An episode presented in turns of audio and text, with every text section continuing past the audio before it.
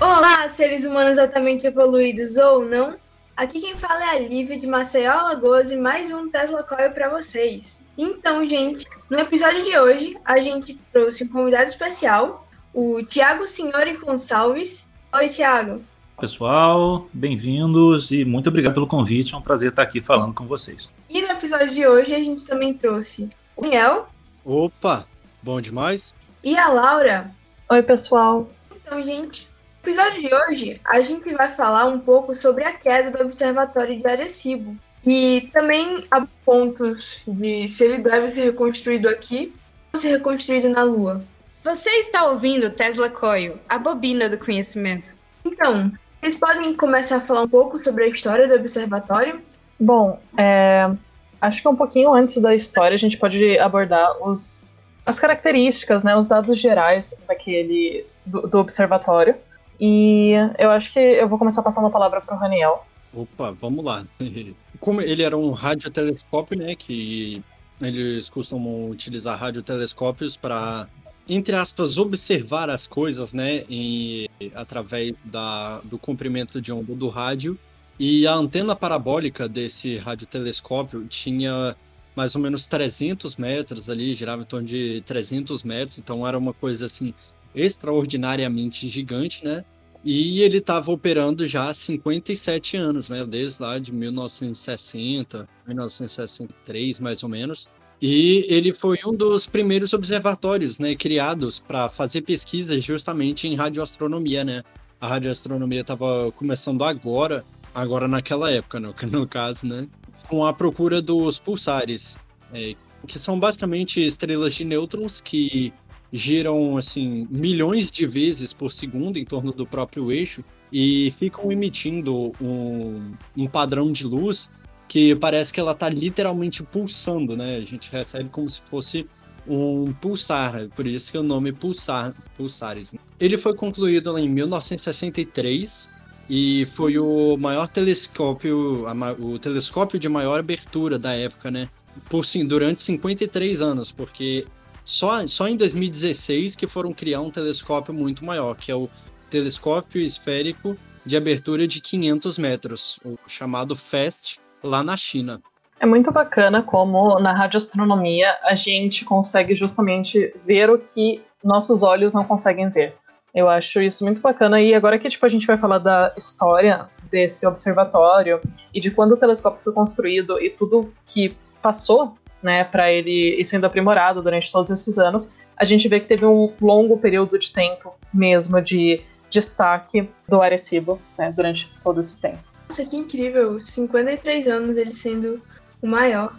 Só para situar aqui o ouvinte, antes de a gente partir para a parte da história, vocês poderiam é, situar e dizer o que é radioastronomia?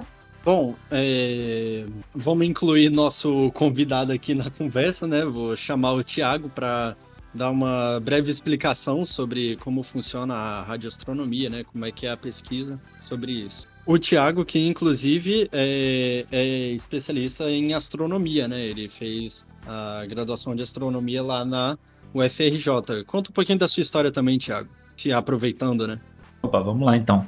É, eu me formei na UFRJ, na verdade, me formei em física, é, um, é uma coisa que. É, os campos são muito parecidos, então eu, minha graduação foi em física na UFRJ, mas depois eu acabei partindo um pouco para astronomia, que, que tem muitas semelhanças. E aí eu fiz o mestrado no Observatório Nacional, no Rio de Janeiro também, e o doutorado no Instituto de Tecnologia da Califórnia, nos Estados Unidos. E acabei voltando para o Brasil, hoje eu sou professor no Observatório Longo, que é um instituto de astronomia da FRJ, do, do, do aula lá. Convido todos os ouvintes, inclusive, a visitarem se vocês tiverem a oportunidade. E a gente recebe visitantes assim que acabar essa pandemia, obviamente. Para falar um pouco sobre a radioastronomia, então, vocês mesmos disseram que, que a radioastronomia é uma maneira de, entre aspas, ver o universo com outros olhos, é uma maneira de receber um tipo de informação diferente que a gente não consegue com telescópios normais que observam com luz visível. Isso para a ciência é fundamental, porque a gente precisa entender um pouco como funcionam os corpos e os astros em todos os comprimentos de onda. O que, que isso quer dizer? A gente consegue ver ou a gente consegue detectar de alguma maneira os processos físicos que estão acontecendo dependendo de como a gente observa. Isso não se restringe à rádio, você pode ver com microondas, você pode ver com infravermelho, ultravioleta, raio-x. São vários tipos de radiação que os astrônomos têm que combinar, tentar entender melhor é, os processos físicos que essencialmente a gente está tentando entender universo. E definitivamente o rádio é um componente super importante. Tradicionalmente é uma coisa que, que foi bem usada, como vocês falaram, desde a década de 60. Promoveu grandes descobertas, como a, os primeiros pulsares, que foram observados um pouquinho depois. Então, a radioastronomia é, é essencialmente isso: a gente tentar dar algum tipo de processo físico que está acontecendo no, no universo que a gente não seria capaz de ver se a gente estivesse usando só telescópios ópticos, ou seja, telescópios que detectam luz visível com as imagens que a gente consegue ver, por exemplo, aquelas imagens do Hubble que são famosas e, e que todo mundo deve, deve já ter visto por aí. É muito legal saber a noção dessas coisas e também ver que no Brasil a gente tem um observatório assim. Eu, eu não, não tinha tanto conhecimento assim, mas vamos lá. Agora vocês podem falar um pouco da história. Bom, para começar, então, o observatório ele foi construído entre os meados de 1960 e novembro de 1963. Foram três um pouco menos que três anos de construção, na verdade. William Gordon e George Peter, da Cornell University, a Universidade de Cornell, eles foram quem supervisionaram o projeto do estudo da ionosfera, que é uma camada da atmosfera da Terra que tem centenas de quilômetros de comprimento e ela é repleta de íons, como o próprio nome indica. Ele foi atraído justamente pelos buracos da região cástica do relevo da área em Porto Rico. E isso ofereceria uma cavidade perfeita para um muito grande. Aí a gente vai entrar no que a gente falou antes, que seria uma possível construção, reconstrução na Lua, justamente por causa desse tipo de relevo. Claro que não é a mesma coisa do que a gente tem na Terra ou vice-versa, mas já dá pra gente ter uma imagem uh, na cabeça quando a gente fala sobre isso. Originalmente, originalmente, um refletor parabólico fixo foi idealizado, apontando em uma direção fixa com uma torre de 150 metros para manter o equipamento no foco. Esse projeto, então, teria limitado seu uso nas outras áreas da pesquisa, como a astronomia de radar, a radioastronomia que a gente acabou de falar, e a ciência atmosférica, que requerem a capacidade de apontar para diferentes posições no céu e rastrear essas posições por um longo tempo enquanto a Terra gira. Já outra pessoa, que era o Wardlow da Advanced Research Projects Agency, que a sigla é ARPA, ARPA, apontou essa falha e colocou o Gordon em contato com o laboratório de pesquisa da Força Aérea de Cambridge que a sigla seria AFCRL, onde um grupo chefiado por Phil Blacksmith estava trabalhando em uns refletores esféricos e outro grupo estava estudando a propagação de ondas de rádio na, na atmosfera superior.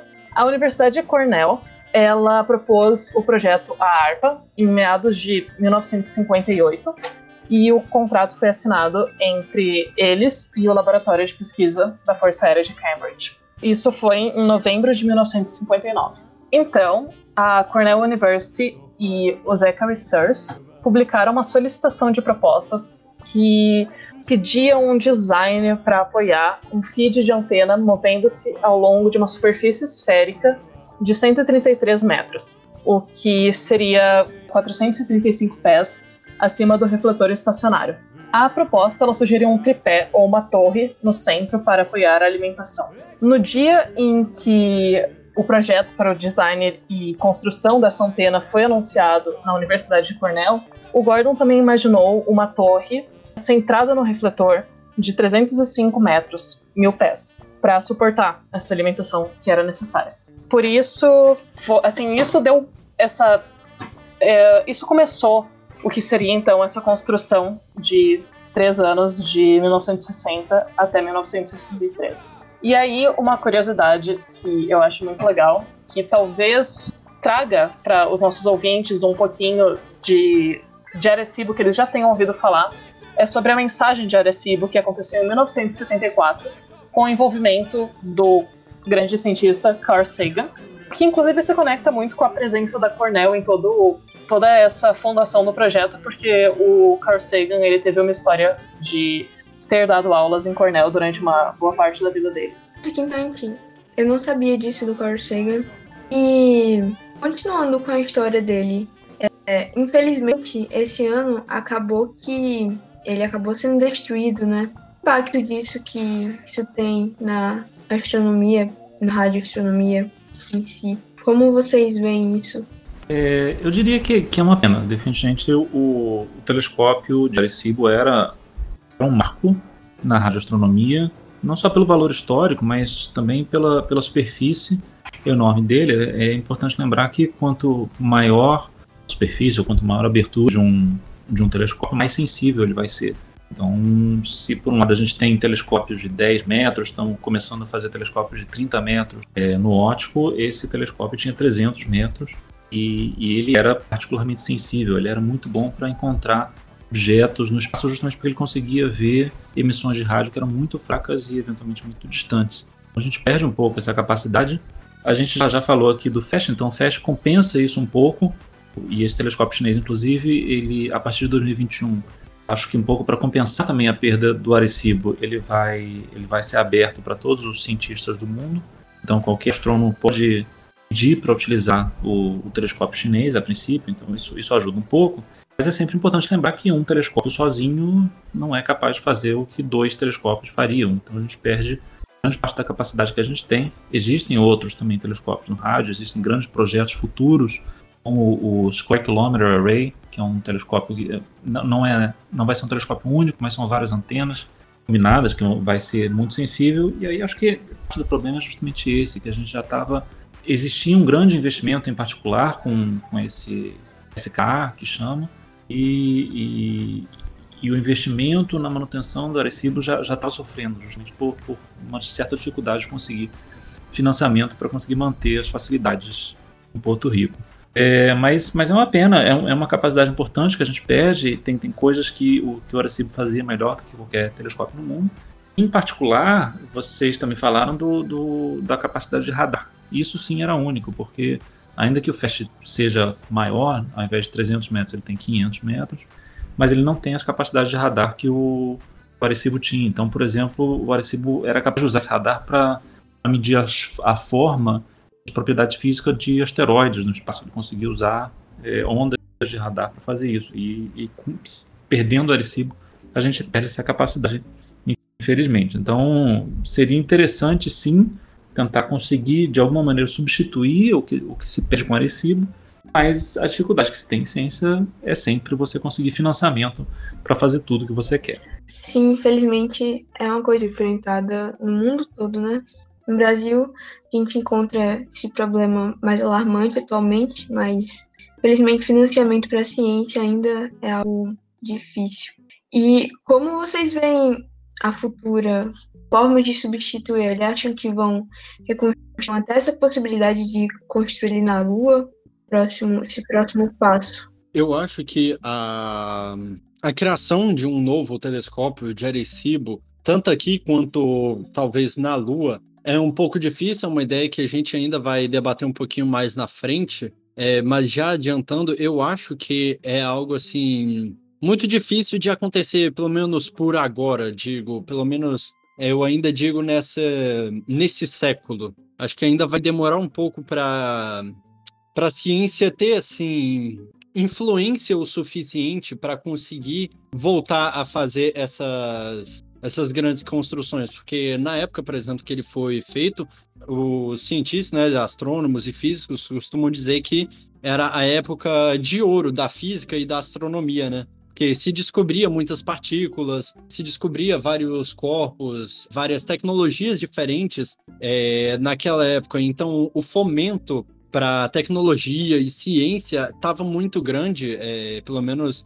vinha muito financiamento por parte do governo tanto porque era uma época de Guerra Fria, né? O contexto histórico era uma época de Guerra Fria, com a briga entre os Estados Unidos e a União Soviética, mas que também é independente do, do lado político, os, os cientistas, né, os físicos e astrônomos estavam correndo atrás de, de avançar a ciência só por avançar, entendeu? Não para tentar sobrepor a algum outra algum outro país ou potência. Então, eu acho que vai ser difícil por agora, mas que em algum dia, algum momento a gente vai ter. Essa é a minha esperança. Eu também penso muito sobre isso, até porque, como o Thiago falou, não só é uma pena, mas desde tipo os primeiros problemas da administração que o telescópio teve, já vários acadêmicos ao redor do mundo expressaram a preocupação com a perda de descobertas científicas que isso poderia acarretar. E é realmente assim, a gente tem que ressaltar a importância que o financiamento pode ter ou a falta dele, daí causando uma importância negativa, assim, uma, ah, uma causando um efeito negativo, né, para toda a sociedade, que justamente assim por um contexto social e histórico pode ser gravemente variado, assim. A minha visão aqui talvez seja um pouco mais otimista do Raniel, porque eu vejo, é verdade que, que naquela época o, o, investimento em ciência era praticamente forte, como você falou, Raniel, por causa do, em grande parte graças à, à Guerra Fria, que tinha todo um, um, contexto geopolítico aí por trás, mas, mas eu vejo com bons olhos o futuro da astronomia. E eu acho que é verdade, a gente não pode esperar isso para o ano que vem, porque grandes projetos científicos e grandes projetos astronômicos requerem muito, muito planejamento. A gente não consegue isso de uma hora para outra, mas uma coisa que eu costumo dizer justamente é que, que, no Brasil uma das dificuldades que a gente tem é esse planejamento a longo prazo. A gente precisa pensar em projetos que podem durar 10, 20 anos. É, então, qualquer grande avanço, qualquer grande telescópio que tenha sido construído no último século, nos últimos 100 anos, sempre foi assim. A gente realmente precisa pensar o, o investimento da melhor maneira possível. Ao mesmo tempo, a gente está vivendo uma época interessante na astronomia, porque se vocês pararam para pensar, é, nós tivemos grandes reconhecimentos na astronomia, inclusive se a gente pensar a quantidade de, de prêmios Nobel que foram, que foram dados à astronomia nos últimos anos, seja por causa das ondas gravitacionais, da energia escura, dos buracos negros, agora em 2020. Teve, teve vários prêmios que mostram como a astronomia hoje em dia é uma das grandes fronteiras da ciência. Eu acho que isso chama muita atenção e acaba, felizmente, acaba atraindo bastante investimento também. Então, eu acho que existe uma existe esperança. Eu definitivamente tenho esperança de que isso aconteça não até o final do século, mas antes disso. E, e eu acho que o, esse projeto de um telescópio na Lua, a gente vai, acho que a gente vai entrar mais em detalhes mais para frente, mas esse projeto é um projeto relativamente simples, não é algo tão complexo. Então, pelo menos como uma maneira de de testar as águas e ver se, se seria uma alternativa viável a longo prazo, fazer uma estrutura que seja relativamente básica, como era o próprio Recibo quando foi montado, que ele não tinha os painéis refletores, que era uma coisa muito mais sensível, mais complexa, mas era basicamente um monte de fio que eles colocaram naquela, naquela região e isso já era suficiente para detectar as ondas de rádio. Então eu acho que um tipo de coisa parecida, pelo menos para como projeto piloto para tentar desenvolver eventualmente algo mais sofisticado mais para frente, esperança que isso aconteça assim. Já existe um, um financiamento para que isso dê certo e a esperança de conseguir venda antes de, antes de morrer ou antes de me aposentar, ver esse telescópio na Lua. Quem sabe não dá certo. Acho que sim. Seria muito interessante. Além de que ia ter menos interferência, a Laura estava falando aqui, de uma das camadas que a gente tem na Terra. E uma coisa interessante que vocês estavam falando, que eu gostaria de entender mais, estavam dizendo que vocês falaram que ele estava ele estava enfrentando problemas na direção. Como era isso? Porque ele estava enfrentando problemas assim. E também e a parte do financiamento, ele estava sofrendo com isso? Como é que estava sendo os últimos anos desse observatório? Sobre o financiamento, na verdade teve assim teve uma variação porque isso desde o começo desse desse século uh, ele tipo teve um momento assim que ele foi reduzido, mas também que daí contou com o apoio de outras instituições. Por exemplo, ah, teve um momento que a NASA diminuiu o orçamento dele e depois, o, logo depois, o governo de Porto Rico entrou para contribuir. Exatamente, tem, é, é, é complicado e, e, como eu falei antes, sempre tem, que, sempre tem que pensar também que existe uma competição por, por recursos, recursos nunca são infinitos. É, e em particular na área de radioastronomia existe um grande esforço mundial até não só nos Estados Unidos, mas de, de outros de outros lugares também de investir nesse SK e o, o que acaba vezes levando o dinheiro para outro lugar.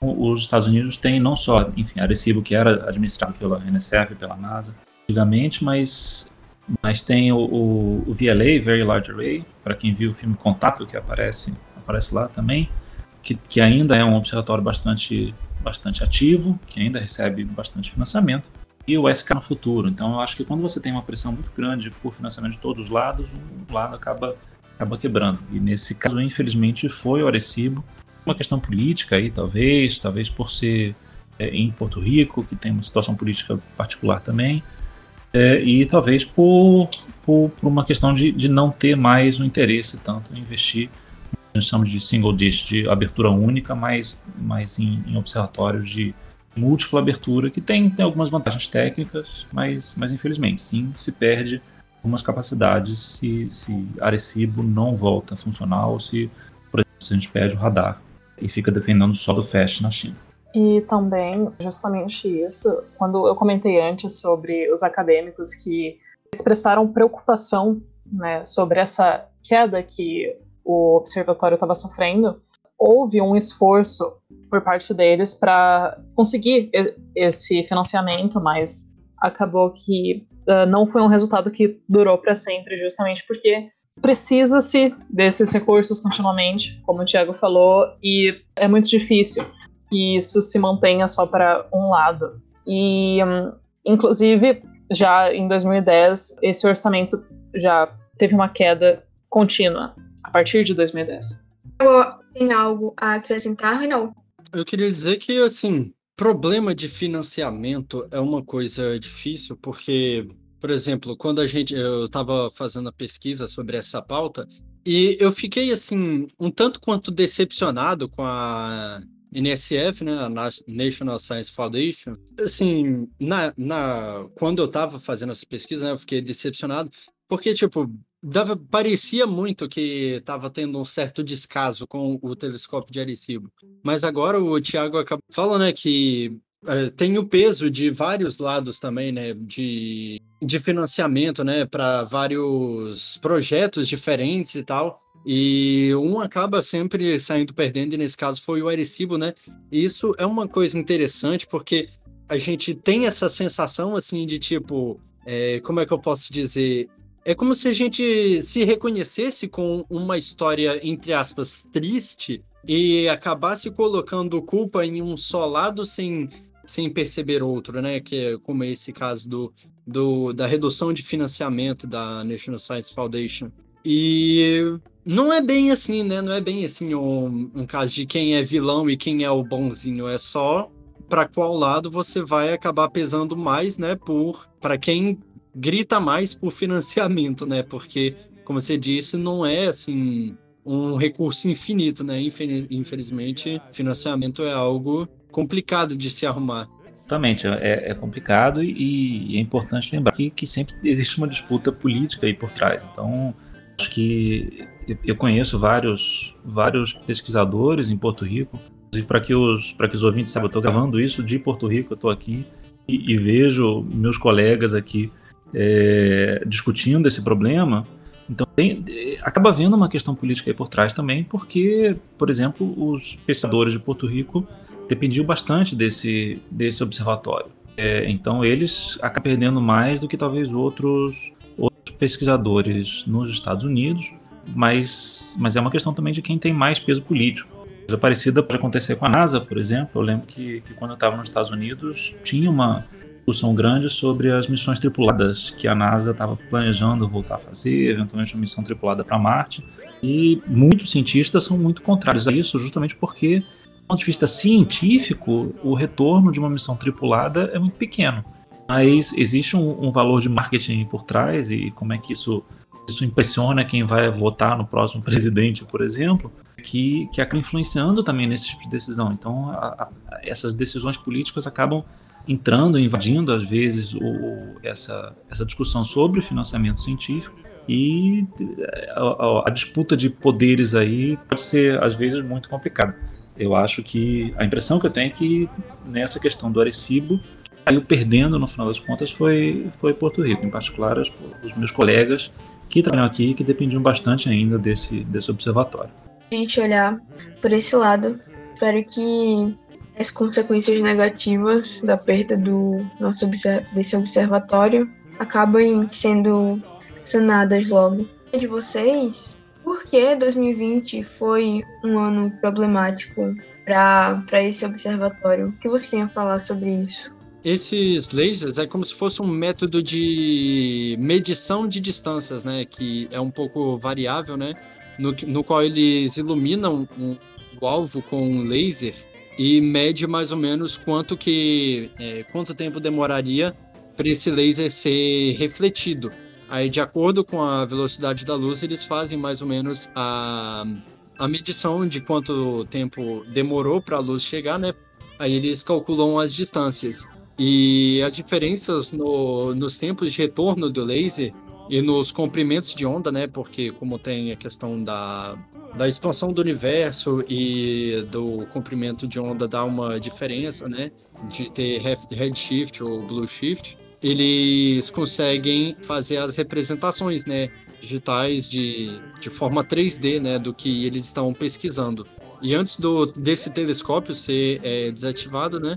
Vários dos cabos de suporte que restaram sofreram uma falha crítica e esse suporte, né, com a antena e o conjunto da, da cúpula caíram sobre a antena parabólica às 7 horas e 55 do, do horário local, no dia 1 de dezembro. E esse foi o, o momento que o telescópio de Arecibo quebrou por completo. O momento que todo mundo chora agora, se fosse um filme. Até uma dorzinha no coração de ver toda a história dele e chegar nesse finalzinho já todo problemático e mas agora voltando para a perspectiva de reconstruir ele ou até construir ele na lua assim eu não sei vocês mas quando falam para mim ah construir algo na lua eu ainda vejo uma realidade muito distante já que a gente não tem ido muito para lá. Como é que vocês veem essa perspectiva de criar ele na lua ou até de reconstruir mesmo. Vocês acham que é um, um futuro possível próximo?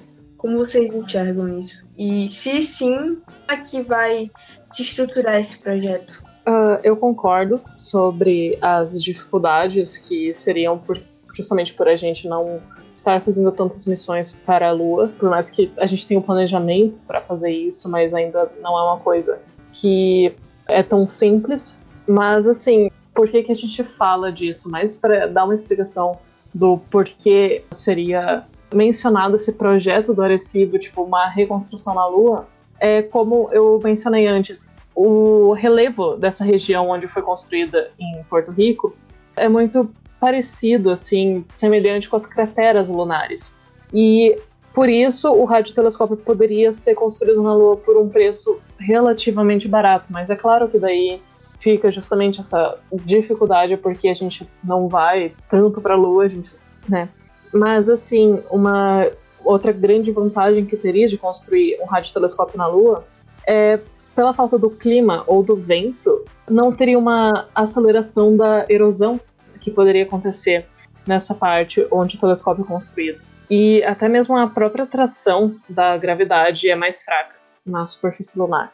Desde a década de 1960, na verdade, os astrônomos eles queriam construir um radiotelescópio no lado distante da Lua, porque o lado distante lunar ele está sempre voltado para longe da Terra, o que significa que toda, toda essa, todo esse volume da Lua atua como uma espécie de escudo que bloqueia a cacofonia da Terra de ruídos de rádios emitidos, que todos nós sabemos que é um monte, principalmente né, na modernidade.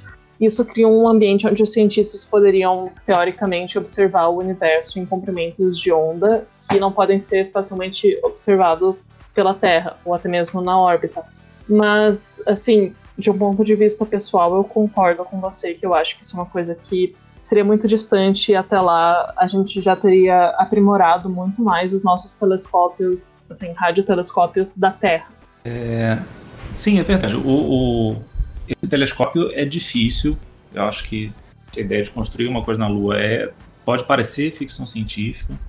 E, e eu mesmo sou, eu, eu, sou bastante cético, digamos, com relação a grandes projetos como colônias em Marte. A gente está escutando isso é, por aí atualmente. Eu acho que isso é, é um pouco a questão do, do, telescópio na Lua, ele pelo menos tem algumas vantagens, no, no, sentido de que ele não precisa, ele não precisa de uma estrutura física de concreto como, como outros observatórios. Como a gente falou antes, o Arecibo, quando ele nasceu, era essencialmente uma rede de fios. Então a gente pode pensar como antenas de televisão também. Hoje em dia muita gente tem, tem TV a cabo e a gente mal vê as, as antenas de televisão que costumavam ficar em cima das casas, mas uma antena é essencialmente um, alguns fios, algumas, algumas hastes metálicas juntas. E nesse sentido, é, é muito mais simples você construir um observatório que seja simplesmente esse, essa rede de fios. Então já existe, inclusive, um, um observatório que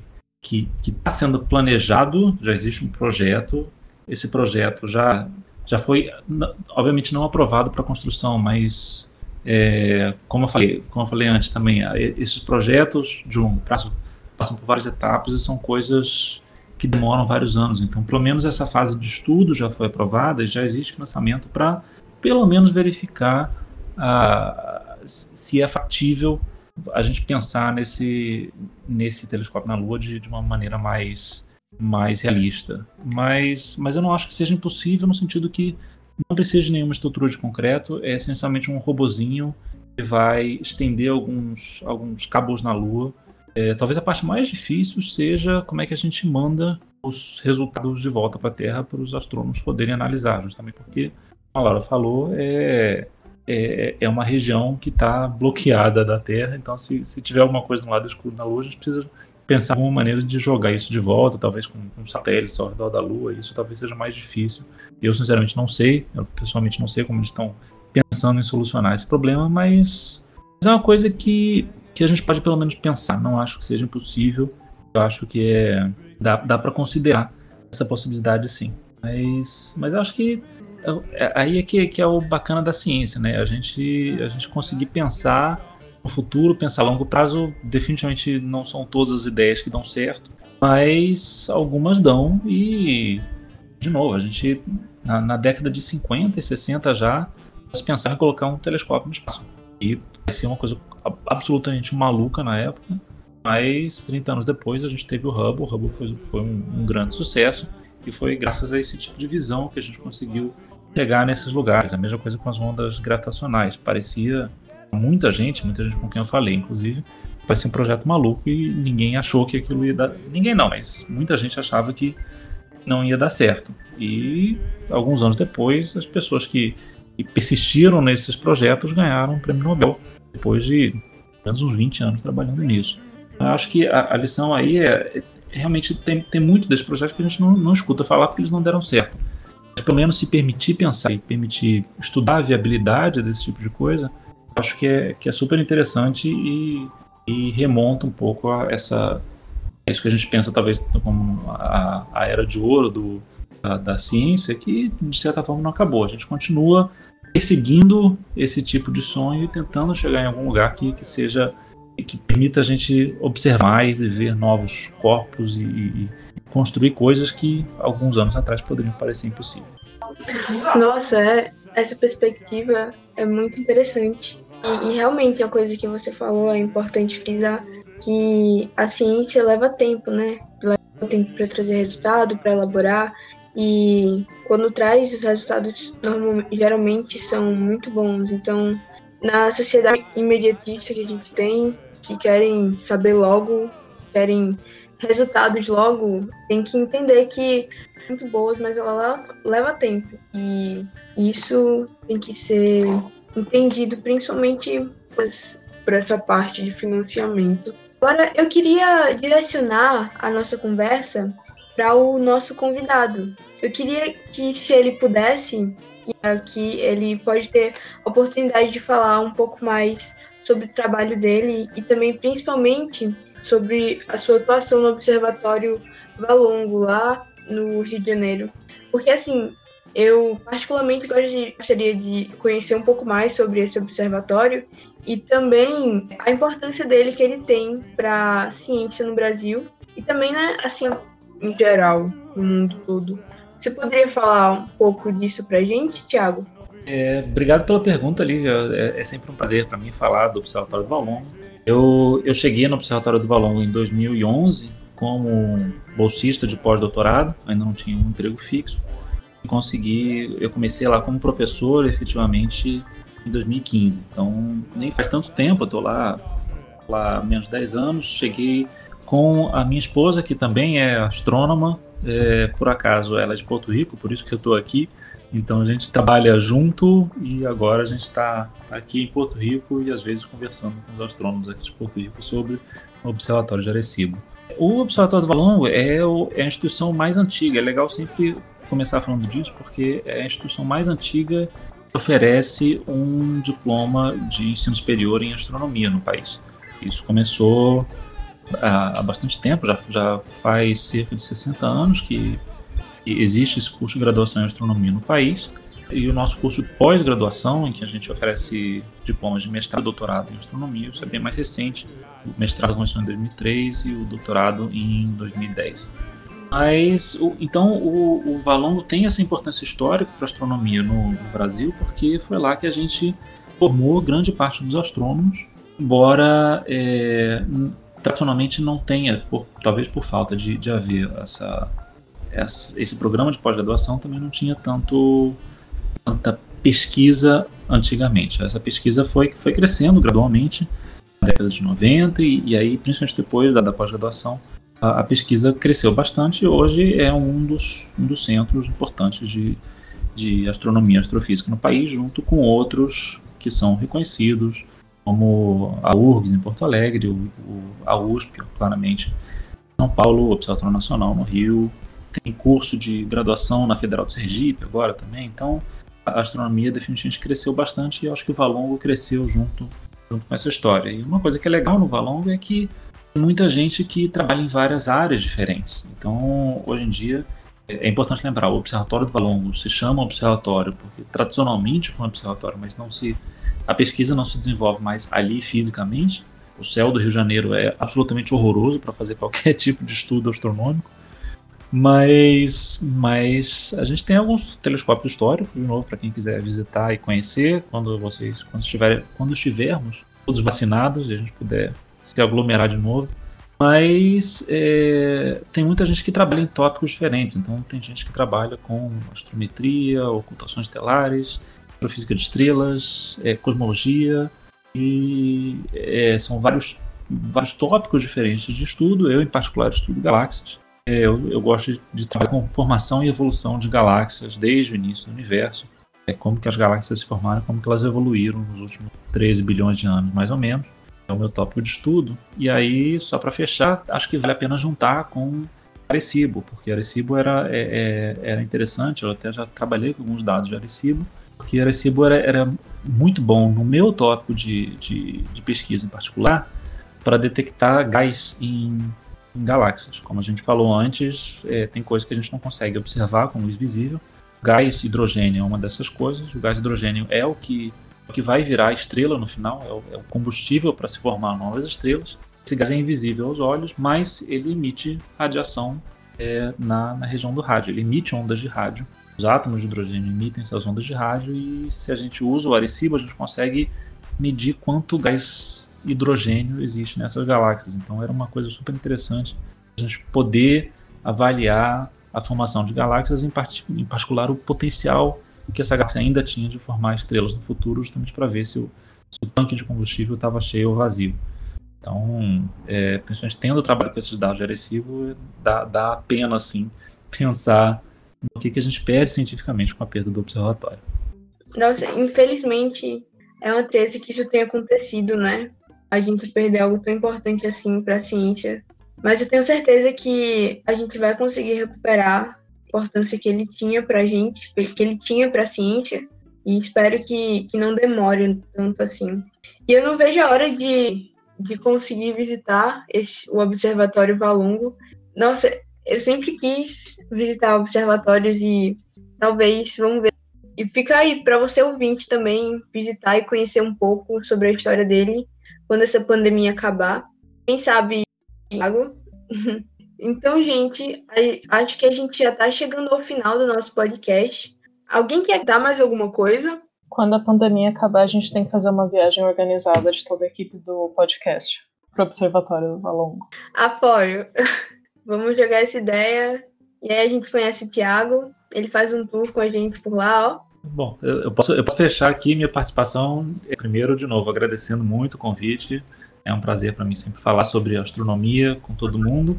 Espero em breve receber primeiro o, a equipe do Tesla Core lá no, lá no Valongo. Vai ser um prazer. Com certeza eu faço um tour para vocês, apresento vocês para todo mundo, mostro os telescópios históricos. Espero que os ouvintes também possam vir, todo mundo devidamente fascinado. É, e para quem curte astronomia, eu diria é, sigam é, a gente nas redes sociais. A gente tem o, o Observatório do Valongo tem conta no, no Instagram, no, no, Twitter, então pode seguir o observatório lá para ver as novidades. Pode me seguir também, eu falo bastante sobre astronomia, no, principalmente no Twitter, é, e a minha, minha arroba é thiagosgbr, Thiago com H, sgbr. Podem me seguir, se tem alguma coisa que vocês não entenderam aqui, podem me fazer pergunta lá no Twitter ou no Instagram, que eu estou sempre disposto a conversar com todo mundo. Então, espero vocês lá. E também, para quem quiser, quem quiser saber mais de astronomia no Brasil, a gente está começando agora um canal da SAB no YouTube. Então vocês podem procurar lá. E o que a gente quer fazer é justamente conectar o, o público com a comunidade que faz pesquisa no Brasil. Então, se vocês quiserem saber mais sobre astronomia que se faz no Brasil, não só no Observatório do Valongo, mas, mas em outros institutos também, os tópicos de pesquisa, confiram lá esse canal novo no YouTube, é o canal da SAB, Sociedade Astronômica Brasileira. Certinho, nossa, com certeza eu vou assistir. É, aqui as nossas redes sociais, que vocês já conhecem de praxe, mas não vale. É sempre bom lembrar, né? Vocês podem mandar e-mail pra gente no, no e-mail é, teslacoilpodcast.gmail.com Tem as nossas redes sociais, Instagram, Twitter, Facebook, que a gente tá lá como Tesla Coilcast. E a gente vai deixar também aqui o link do grupo de WhatsApp que a gente gosta de conversar, que é a Liga da Astronomia. A gente conversa sobre astronomia e outras coisas de ciência. Então tá aqui, caso você ouvinte queira participar, só clicar no link. Eu queria agradecer então a presença do Thiago, que ele trouxe contribuições muito legais e uh, foi muito bom também conhecer essa área que ele estudou das galáxias, porque para quem me conhece sabe que eu quero seguir astronomia, então é sempre muito bom ouvir de uma pessoa que já está há mais tempo nessa área. E foi muito legal também a gente conversar aqui, todo mundo, sobre essa importância né, que o telescópio teve e o que, que pode significar. Para mim, teve um conhecimento bem legal. Espero que os nossos ouvintes também tenham gostado bastante. Primeiramente, na verdade, eu queria agradecer bastante a presença do Tiago aqui, né? E também a paciência que ele teve com a gente, porque a gente está há mais de duas semanas tentando marcar esse podcast e sempre dá trabalho. Eu fiquei com muito medo de ele achar assim, achar ruim né, todos os problemas e tal, mas foi muito humilde, muito assim simples com a gente. Eu agradeci demais a sua presença aqui, sua paciência também por ter reservado um tempo para ter essa conversa com a gente, esse bate-papo. Eu gostei demais de ouvir você falando sobre isso. Você acrescentou muita coisa que assim eu não tinha parado para pensar, assim, coisa que a gente é que na hora dá aquele clique, sabe? É uma coisa assim muito boa ter um papo com alguém da área, entendeu? Então, queria agradecer demais a sua presença e queria deixar, né, o recado pro, pro ouvinte ir lá seguir o Thiago, né, principalmente no Twitter, que ele fala tanto, né, lá no Thiago, no, no Thiago, no Twitter. E e no Insta, né, como ele já disse, a gente vai deixar todas as redes sociais dele aqui na descrição. E é isso. Agradeço demais também ao ouvinte por ter ouvido até aqui, né? E até uma próxima. É, bom, de novo, agradecer uh, o, o, convite. Imagina, Daniel, foi, foi, um prazer estar aqui falar com vocês, problema nenhum. É, e aos ouvintes, a mensagem que eu, que eu espero que eu tenha deixado aqui é: primeiro, posso dar uma de ET Bilu e falar busquem conhecimento. Mas, mas eu também, eu também diria, também diria para vocês que mesmo que vocês não gostem de astronomia, espero que não seja o caso, mas mesmo para quem não gosta de astronomia, acho que, acho que principalmente nessa época de pandemia, uma mensagem legal é, é, é pra dizer para vocês confiarem na ciência, mostrar para vocês como ciência é um trabalho duro e como exige financiamento contínuo. Então, é, na ciência e espero que a gente consiga manter a ciência no Brasil viva pelos próximos anos e pelas próximas décadas, com o apoio de vocês que estão aqui ouvindo também. Essa frase do, do ET Bilu, busquem conhecimento, é a frase mais citada aqui no podcast, sabe? Sim. É, muito obrigada, Thiago, pela sua contribuição, pela sua mensagem. Espero que a gente possa se encontrar futuramente. Muito obrigada por ter topado fazer esse podcast com a gente. E eu queria agora agradecer também ao ouvinte. Caro ouvinte, se você escutou até aqui, por favor, mande um e-mail pra gente com a frase Equipe Tesla Coil no Observatório Valongo. a gente vai saber que você escutou até o finalzinho. Muito obrigada, gente. Muito obrigada por terem escutado até aqui. Até a próxima.